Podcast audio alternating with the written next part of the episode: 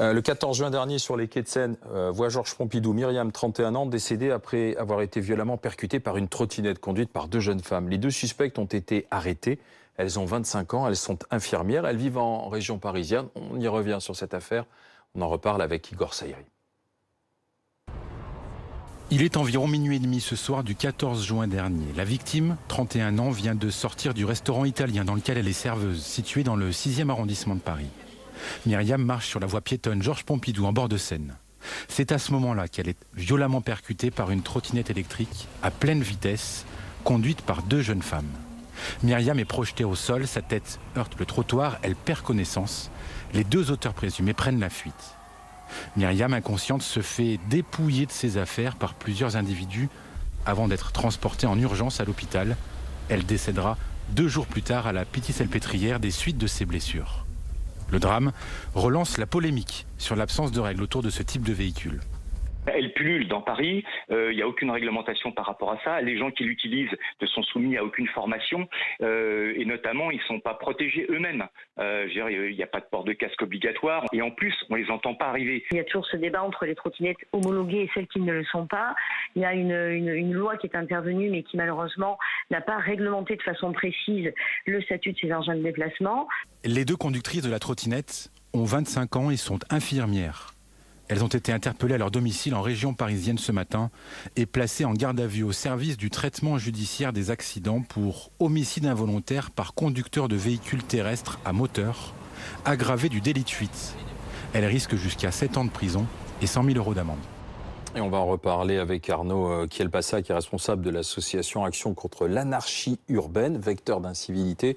Nous sommes avec euh, Maître euh, Brandon aussi, avocate spécialisée. Et vous travaillez, Maître Brandon, sur, sur d'autres dossiers comme ça, d'accidents avec des trottinettes ou les nouveaux modes de déplacement? Fort heureusement, j'espère pas aussi grave que celui que l'on vient de vivre là.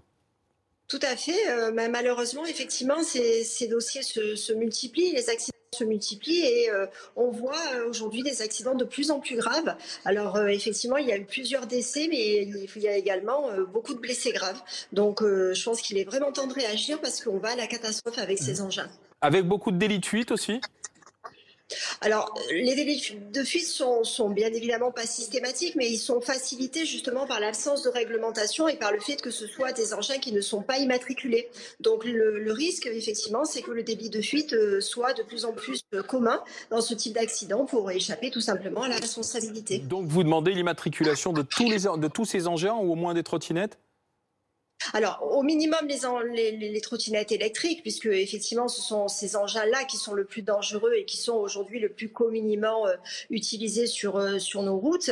Et euh, effectivement, je pense que toutes les trottinettes électriques doivent faire l'objet d'une réglementation avec une obligation d'immatriculation et bien entendu une obligation d'assurance spécifique pour ce type de véhicule.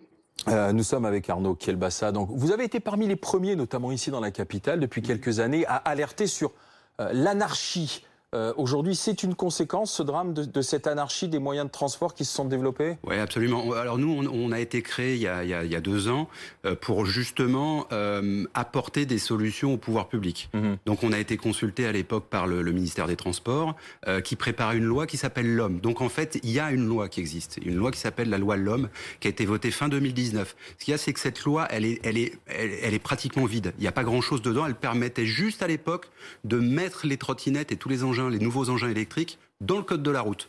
Basta. En gros, le, gouvernement de l'époque a géré un petit peu son risque pénal, comme, on, dit. Euh, est-ce que c'est pas aux municipalités aussi de s'emparer de, ce phénomène? D'ailleurs, à Paris, on a réduit le nombre de trottinettes cette de prestataires. Loi, elle donne en fait la main aux municipalités. Donc, euh, dans son article 21, cette loi L'Homme, elle prévoit que les municipalités puissent réglementer à leur main en fait, à leur, à leur, convenance. Mais en fait, euh, on est sur un sur un sujet où euh, on est à la fois sur un, un engin, enfin des engins qui ont une image de de de de, liberté, d'écologie, euh, et, et, et, donc euh, les municipalités rechignent. Il y a des municipalités qui ont complètement interdit. Hein. Vous allez à Villeurbanne par exemple. Villeurbanne est une zone franche de trottinettes sur laquelle vous ne pouvez pas vous déplacer. Mais c'est aussi une question de responsabilité individuelle.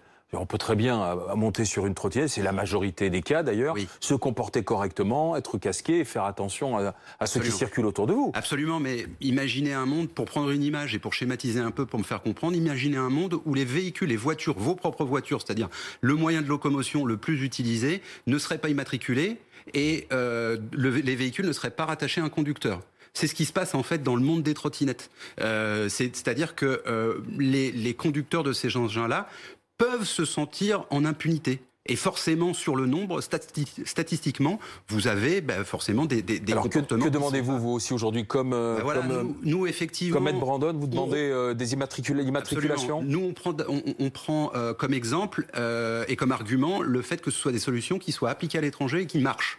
Donc, en fait, le, le meilleur exemple, c'est l'Allemagne, qui a obligé à mettre des petites plaques d'immatriculation sur les trottinettes, et ils n'ont pas ce problème, parce qu'en fait, les trottinettes peuvent être facilement... Enfin, facilement... Ils peuvent peuvent être repérés visuellement déjà par les, agents de police, ce qui est une première chose. Donc, ce qui dissuade mécaniquement euh, les, usagers de, se rendre euh, coupables de, délit. Et puis ensuite, ce qu'il faut, euh, il faut ajouter à cette mesure de, plaque d'immatriculation, le, le, le, fait d'obliger à dévoiler son identité lorsqu'on loue une trottinette, parce qu'en fait, c'est un problème. Aujourd'hui, on ne sait pas qui sont sur les trottinettes. Donc, on voit bien que maintenant, c'est au ministère des Transports ou au ministère de l'Intérieur euh, de réagir et aux villes. Merci Maître Brandon, Arnaud Kielbiassa d'avoir été avec nous.